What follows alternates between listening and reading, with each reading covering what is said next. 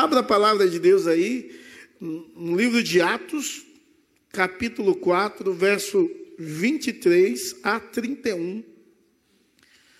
Atos, capítulo 4, verso 23 a 31. Depois de soltos, foram para os seus companheiros e lhes contaram tudo o que os principais sacerdotes e líderes religiosos lhes haviam falado. Ao ouvirem isso, todos juntos elevaram a voz a Deus, dizendo: Senhor, tu que fizeste o céu, a terra, o mar e tudo o que neles há, que pelo Espírito Santo disseste pela boca de nosso pai Davi, teu servo. Porque os gentios se enfureceram e os povos imaginaram coisas vãs? Os reis da terra levantaram-se e as autoridades aliaram-se contra o Senhor e contra o seu ungido pois nesta cidade eles de fato se aliaram contra o teu santo servo Jesus, a quem ungiste, não só Herodes, mas também Pôncio Pilatos, com os gentios e os povos de Israel, para fazer tudo o que a tua mão e a tua vontade predeterminaram que se fizesse.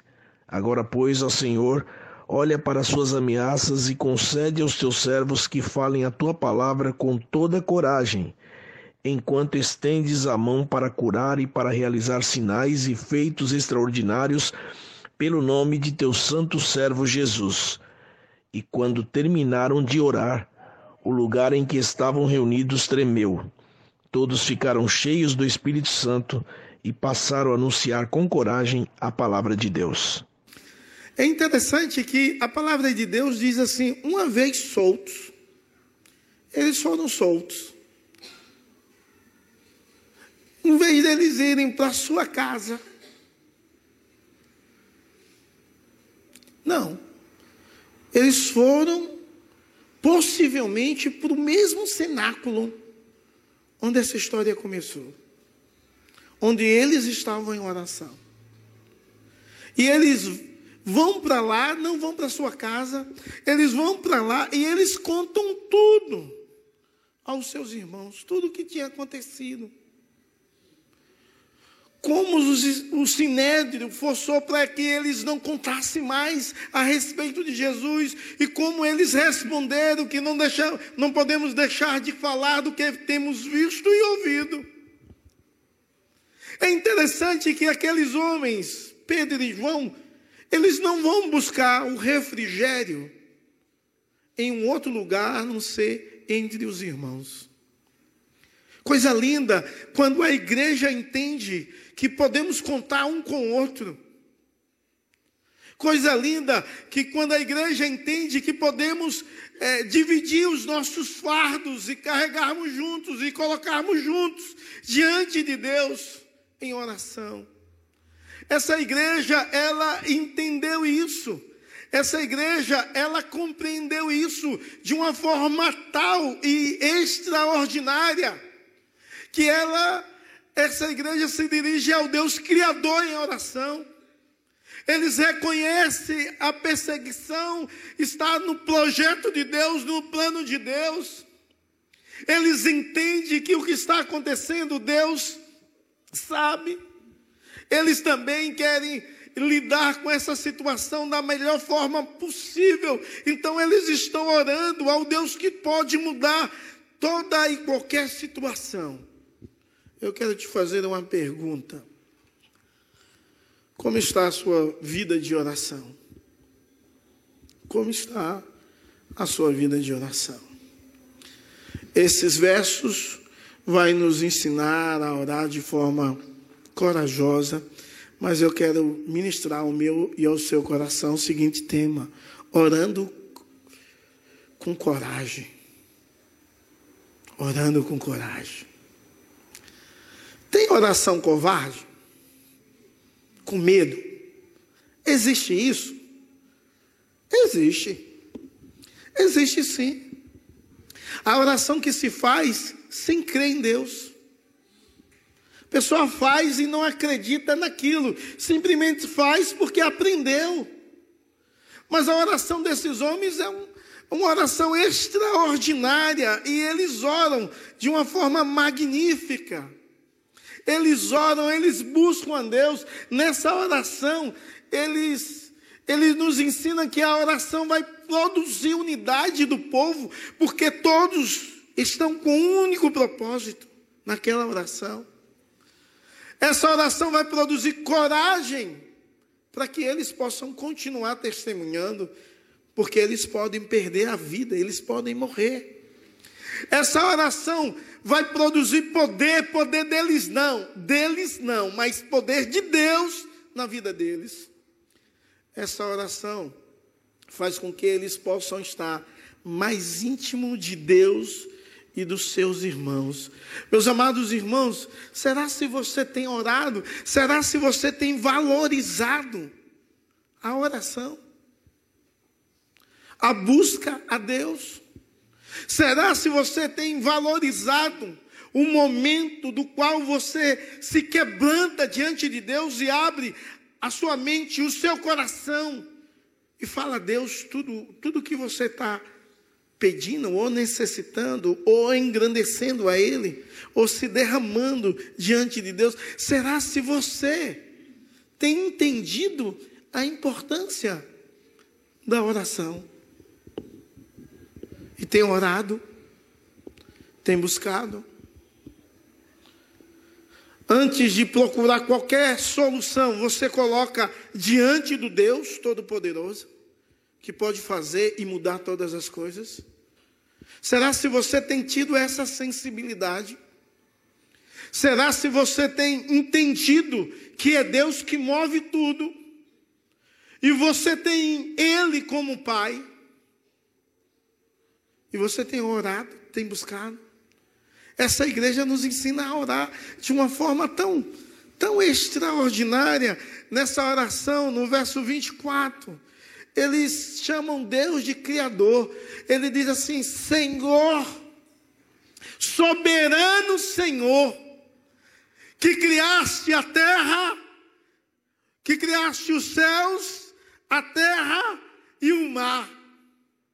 Ou seja, eles entendem que Deus é o Deus que sustenta todas as coisas, governa todas as coisas, Ele é o Criador. Eles elevam a voz em oração, não a qualquer um, ao Deus governador, ao Deus soberano. E aqui ele diz que Deus é soberano e Senhor.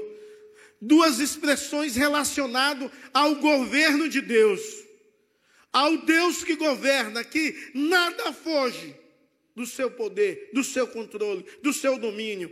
E ele diz: Deus que criaste os céus. Quando você olha para o céu e vê a imensidão do céu, o que você enxerga?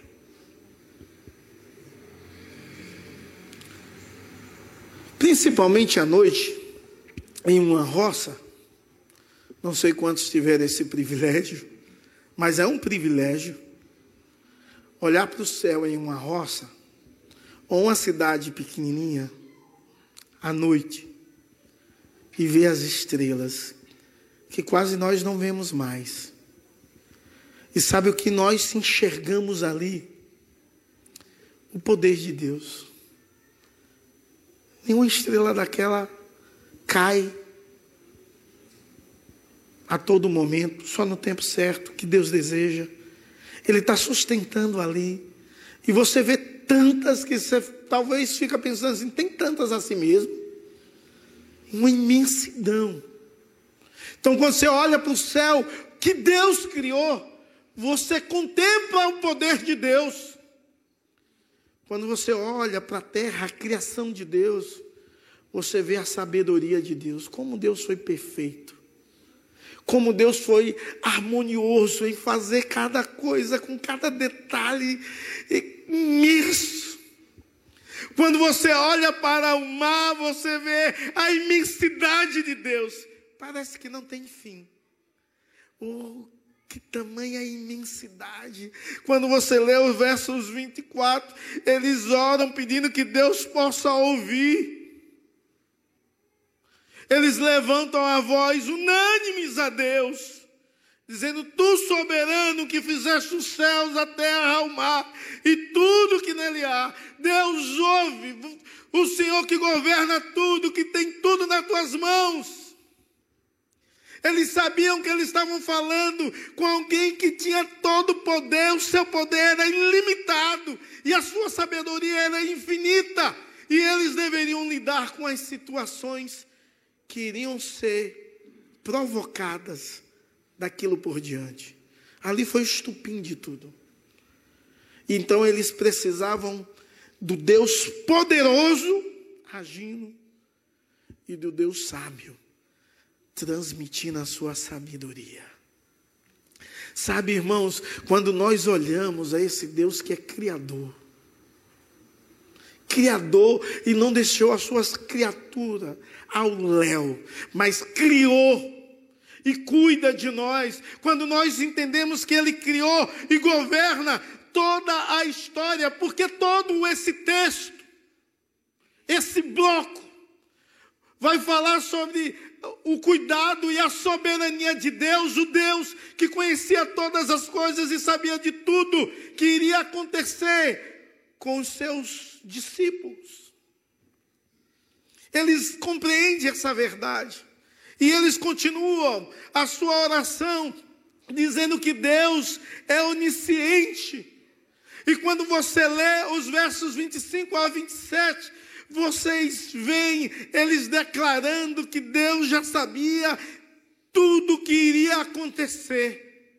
Eles começam o verso 24, 25, perdão, citando o Salmo 1, Salmo 2, verso 1 e 2. Literalmente.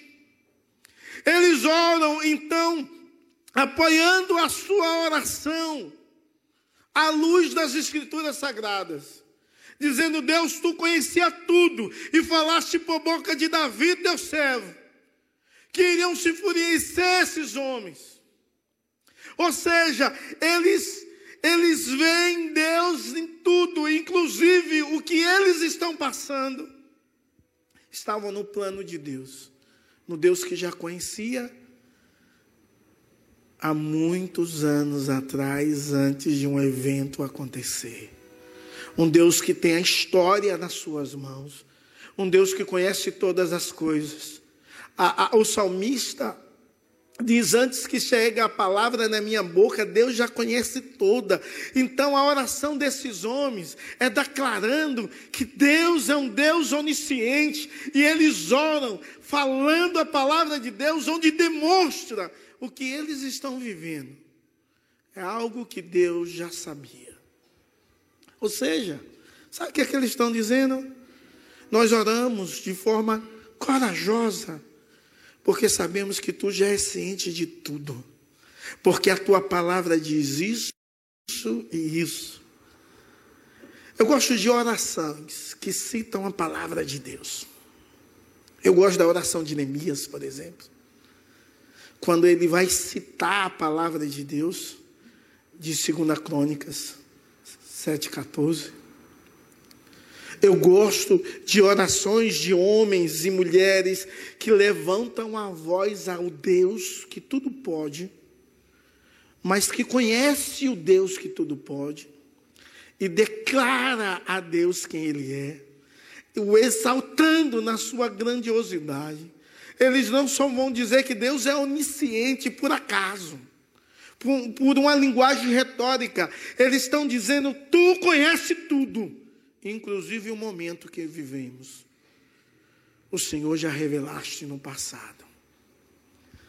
Perceba que Deus está governando. E os discípulos entendem que esse Deus que é criador, que é governador, ele está governando inclusive naquele momento de dissabor, inclusive naquele momento de tristeza, inclusive naquele momento de incertezas. Sabe o que é que eles estão dizendo? Nós não esperávamos por isso, mas o Senhor não foi pegado de surpresa. O Senhor já sabia que isso iria acontecer. O Senhor já sabia e os seus planos era que tudo que aconteceu a respeito de Jesus e que vai acontecer a respeito da igreja não podem ser frustrados. O, o, o, o desígnio do Senhor vai acontecer até o fim. Mas ao mesmo tempo, sabendo que Deus dirige a, a nossa história, eles sabiam que todos os infortúnios ou alegria que acontece está sob o poder e o controle de Deus. Eles não descartam a oração. Eles oram. E tem muita gente que acredita que Deus está é soberano, que acredita que nada foge do controle de Deus, que acredita que não cai uma folha seca sem Deus permitir, e crê fielmente nisso, descarta o poder da oração. Esses homens, eles não fazem isso. Eles entendem que Deus é onisciente, que Deus é governador, que Deus é criador, que Deus controla tudo e todos. Tudo e todos. Mas o que é que eles entendem? Que há um poder na oração. E que devemos orar. Porque eles aprenderam com Cristo a orar. Eles aprenderam com Jesus Cristo uma vida de oração. Eles viam Jesus orando. De vez em quando saía do burburinho da multidão e ele se isolava, ia para um monte, ia para um outro lugar e orava. E os discípulos olham para aquilo e eles não sabem orar e diz: Senhor, ensina-nos a orar. Queremos aprender a orar. E Jesus ensina uma oração modelo, aonde começa dizendo que Deus é o nosso Pai que estás nos céus, ou, ou seja, um Pai perfeito, extraordinário que não sofre variação. E ali eles aprendem a orar. Então, nesse momento, eles entendem que mesmo Deus dirigindo a história e a história deles, eles deveriam orar, não descartar a oração. Sabe a sua história? Sabe os dissabores dos quais você viveu? Estava no controle de Deus. Para que você não pudesse esquecer quem era Deus. Para que você pudesse se, se lançar diante dele e pedir perdão. Sabe tudo que você tem? Foi Deus que te deu. Porque Deus está dirigindo a sua história. Sabe alguém que estuda muito, não que faz um doutorado e se torna um especialista em uma área. Quem deu a capacidade foi Deus, e Deus conduziu aquela pessoa até ali com um propósito do nome de Deus ser glorificado. Sabe, quando nós entendemos isso, nós entendemos que nada depende de nós, é de Deus. E eu fico imaginando José, José, o segundo homem mais importante do mundo no período em que ele viveu, entendendo isso. E quando ele vai falar sobre isso, ele diz: Olha, Deus me levantou, ou seja, Deus me honrou, Deus me colocou como governador de tudo embaixo de Faraó. Deus me honrou para eu sustentar a descendência dele. Isso é um entendimento do plano de Deus. É um entendimento do projeto de Deus. É um entendimento que Deus está no controle de tudo. E tudo que José viveu, sofreu e passou, Deus estava agindo e controlando. Pense assim. Se a mulher de Potifar não tentasse José, ele vivia uma vida mais ou menos já. Era chefe sobre alguns. Tinha algumas regalias. Mas não tentasse ele. Ele ia continuar na casa do Potifar até o resto da vida dele. Mas o controle de Deus está sobre tudo. Ele foi preso por vontade de Deus. Porque lá na prisão, ele tinha de interpretar sonhos que Deus dava revelação a ele. Para que uma pessoa lembrasse que existia um homem dotado com sabedoria, quando o faraó sonhasse com as dez vacas, sete vacas magras e sete vacas gordas, sete espigas mirradas e sete espigas bonitas. E ninguém conseguia decifrar aquilo. Quem deu aquele sonho foi Deus e Faraó, sem conhecimento de Deus, entendeu que era alguma coisa divina.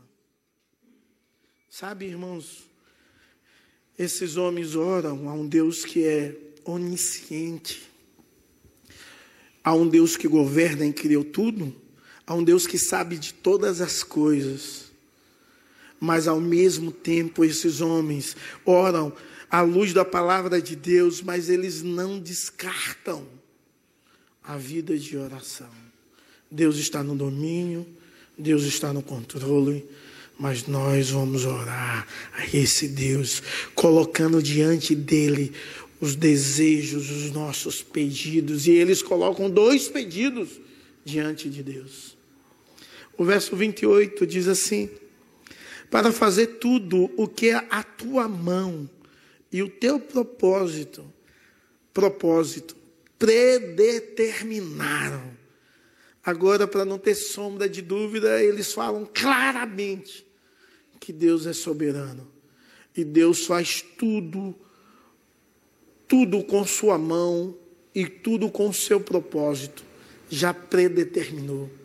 Em outros períodos, eles entendem que Deus é um Deus tão soberano que tudo que acontece, que tudo que surge, tudo, tudo está na mão de Deus. Nada foge do seu controle, Ele dirige tudo, Ele dirige a minha e a sua história, Ele dirige essa igreja, Ele dirige essa nação, essa cidade, Ele dirige a sua família, Ele dirige o seu patrão que está te perseguindo, Ele dirige. Ele que governa, Ele é Senhor sobre tudo e sobre todos, e Ele faz tudo que é a sua mão. E o seu propósito, propósito, predeterminou, em nome de Jesus e para a glória de Deus. E diante dessa verdade, então eles fazem dois pedidos que estão no verso 29 e 30 ele diz agora, Senhor, olha para as ameaças deles e concede aos teus servos que anuncie a tua palavra com toda ousadia, enquanto estende a tua mão para fazer curas, sinais, prodígios, em nome do teu santo servo Jesus. Sabe o que é que eles entendem? Que esse Deus que cuida de tudo, que, que age sobre tudo, é um Deus que quer nos ouvir. E eles oram e pedem a Deus duas coisas. Primeiro, que Deus dê ousadia no falar. Você já orou algumas vezes? Alguma vez? Eu disse vezes, talvez você não fez nenhuma, pior, mais de uma. Alguma vez dizendo assim: Deus, me dê ousadia para pregar o teu evangelho. Se você não é pregador. Porque os pregadores até têm essa prática. Deus me dá ousadia para pregar o teu evangelho. Mas eu estou falando de você, membro dessa igreja, você visitante que crê no Senhor Jesus, que já se entregou e se rendeu diante do senhorio de Cristo. Você já orou assim, Deus, me usa com ousadia para falar no teu evangelho. Já orou assim? Ou se você orou uma vez na sua vida e nunca mais orou, você precisa orar desse jeito, porque uma das coisas das quais Deus te chamou para o reino dele é para que você fale com ousadia a respeito dele. Se você não faz isso, você tem de fazer. Se você nunca orou assim, você precisa orar e começar a falar com ousadia, com sabedoria, a palavra de Deus que, que vai entrar no coração e vai fazer o que Deus apraz fazer. Mas você tem de ser ousado para dizer o Evangelho. E Deus, que fala por intermédio da sua boca ou através de você, vai fazer o que apraz na vida daquela pessoa salvar ou condená-la. Isso pertence a Deus, não a mim, não a você, mas precisamos falar. E a igreja, se ela entender isso, ela entende parte do seu chamado como cidadão do reino de Deus. E uma parte boa. Não, atende, não aprende total, porque a missão de Deus não se resume ao anúncio somente. Mas é necessário anunciar e anunciar com ousadia. O Deus Todo-Poderoso, o Deus do impossível, o Deus que age com poder e graça. E eles pedem a Deus uma capacidade para realizar sinais e maravilhas. Que aqui é dito esses sinais e maravilhas, cura, sinais, prodígios em nome de Jesus. Sabe, irmãos, essa, esses irmãos, eles não pedem a Deus um terceiro pedido. Deus nos livra do sinédrio. Eles não oram dizendo assim, um quarto pedido, nos livra da morte. Não. Ele está dizendo: continue usando. Nos dá ousadia para falar e continue usando, para que não só um coxo seja curado, mas que milhares de pessoas experimentem o seu poder e sejam impactadas e alcançadas pelo nome do Senhor e Salvador Jesus Cristo. Que oração linda, cara. Porque eu não sei, não sei como nós nos tornamos tão egoístas no decorrer da nossa história de vida. Somos egoístas. Porque se fosse eu aqui, eu vou confessar o meu pecado e vou abandonar com a ajuda de Deus. Eu talvez orava, Deus me livra da morte. Se surgisse uma perseguição aqui e eu fosse preso, e depois solto.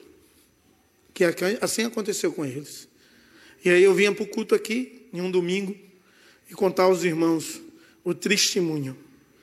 Eu fiz uma coisa boa e eu sofri por isso. Isso é um testemunho. Tá. Mas, irmãos, vamos fazer um clamor unânimes.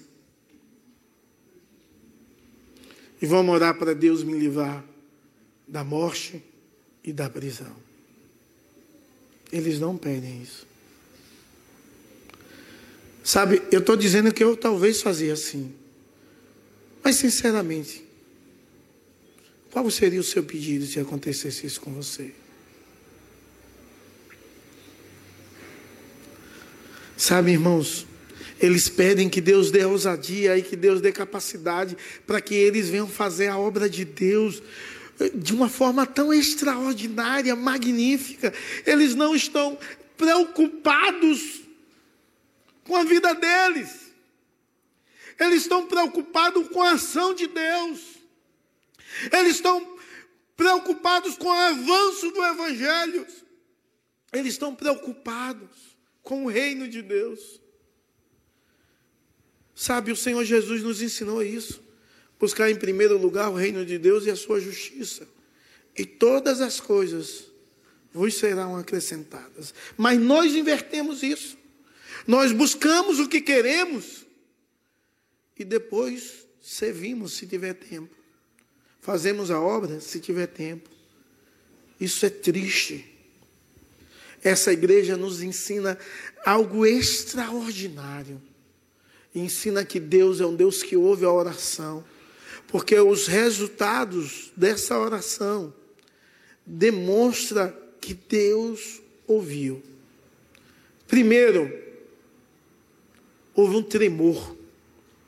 O lugar foi abalado. Mas não foi um tremor na cidade inteira. Foi um tremor local. Só aonde eles estavam. Como um sinal que Deus está dizendo: ouvi a oração de vocês. Para vocês entenderem que eu ouvi. Ele tremeu. Com certeza gerou um temor muito grande na vida daqueles homens. Mas outra coisa aconteceu que eles já tinham experimentado no dia de Pentecostes. Foram mais uma vez cheios do Espírito Santo.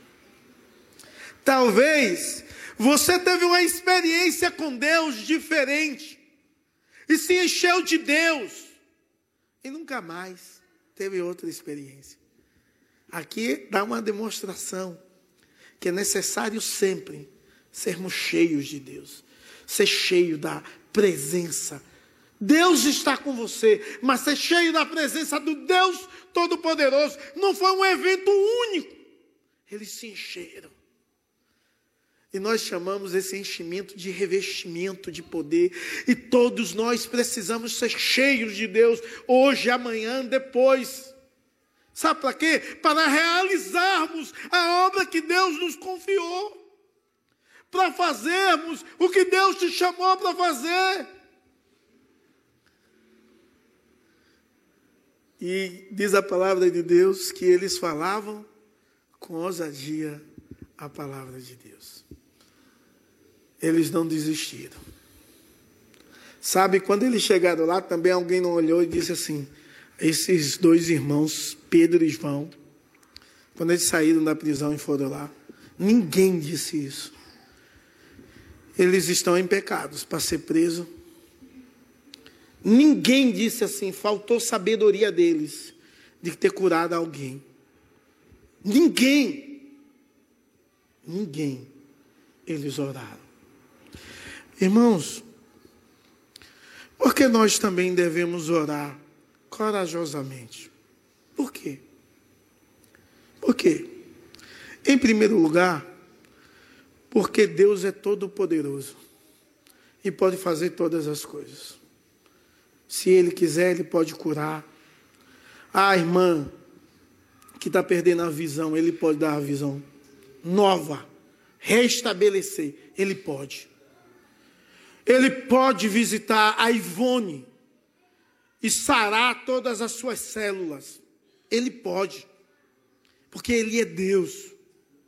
Ele pode visitar o Ayrton, irmão da Edileuza, e na UTI trazer vida, cura, restabelecimento. Ele é todo poderoso, porque devemos orar com coragem. Devemos orar com coragem, porque o nosso poder é limitado, mas o poder de Deus é ilimitado. E Deus pode fazer muito muito mais do que pedimos ou pensamos, porque Deus é o Deus do impossível, Ele é o Criador de tudo, Ele é Senhor, Ele é soberano, Ele pode, pode. Se Ele vai, eu não sei, mas Ele pode. E eu oro, crendo no poder dEle, porque se Ele pode, eu tenho de orar. E precisamos orar. Então nós devemos orar com ousadia, porque Deus pode. Algumas situações da vida nós pensamos assim, cara, essa pessoa não tem mais não tem mais nada que pode fazer. Pode sim. Orar ao Deus do impossível. Quantas pessoas você conhece que o médico disse não tem mais jeito e Deus disse tem, pronto, acabou-se. Ele tem todo o poder nos céus, na terra ou debaixo da terra. Então devemos orar. Devemos orar por quê? Porque somos dirigidos por Deus. E Deus dirige a sua igreja em oração. Deus dirige a sua igreja, um povo que ora, um povo que clama, um povo que busca Deus. Tem uma frase do Roberto Brasileiro que eu já citei aqui, e para mim é uma das melhores que eu vi na minha vida. Ele diz que a igreja do Senhor Jesus precisa andar de joelhos diante de Deus, para andar de pé diante dos homens. Sabe, irmãos, ele é o presidente da nossa igreja. E quando alguém perguntou a maior necessidade da igreja, ele disse: a maior necessidade da igreja é orar mais, é andar de joelhos diante de Deus, para andar de pé diante dos homens. Será se você tem tido a compreensão que a maior necessidade da sua vida é orar? Talvez você está passando por privações, uma situação de desespero, de calamidade, mas será se você entende? Você deve orar. E Deus que tudo pode, pode mudar, pode fazer um milagre. Será que você crê nisso? Porque nós também devemos orar corajosamente. Porque precisamos falar a palavra de Deus com confiança. Não de qualquer jeito, não de qualquer maneira, mas com confiança. E a igreja tem perdido a prática de falar, de falar da palavra de Deus. Tem perdido a prática de falar de Deus. Tem perdido a prática de falar do amor, do poder, da presença. Tem perdido a prática. Ela precisa renovar isso na sua mente e em seu coração. A alegria de falar do amor de Deus, de ser usado por Deus precisamos continuar orando para sermos cheios do Espírito. E você não precisa ser batizado com o Espírito, porque se você é de Deus, Deus já colocou o Espírito Santo em você. Mas você precisa ser cheio do Espírito. Independente da nomenclatura, ou como se faz esse enchimento, ou de alguns pensamentos contraditórios, independe disso, você precisa ser cheio de Deus, cheio do Espírito, sabe? E a igreja se esquece disso. Algumas vezes a igreja quer ser cheia de si mesmo, cheia de conhecimento, mas vazia de Deus. Você precisa ser cheio do Espírito, em nome de Jesus e para a glória do Senhor. Senhor, nós te louvamos pela tua bondade, por esse momento onde cultuamos ao Senhor como comunidade. Exaltamos e bendizemos o teu nome. Que a tua presença e a tua manifestação do teu Espírito nos encorajando a fazermos o que é certo, seja algo muito especial e presente em todos nós, em nome de Jesus. Amém e amém. Que a graça do nosso Senhor e Salvador Jesus Cristo, que o amor de Deus, o nosso eterno Pai, que a comunhão e as santas consolações do Divino Espírito Santo seja sobre vocês, sobre todo o povo de Deus, espalhado sobre toda a face da terra hoje e para todos sempre. Amém e amém.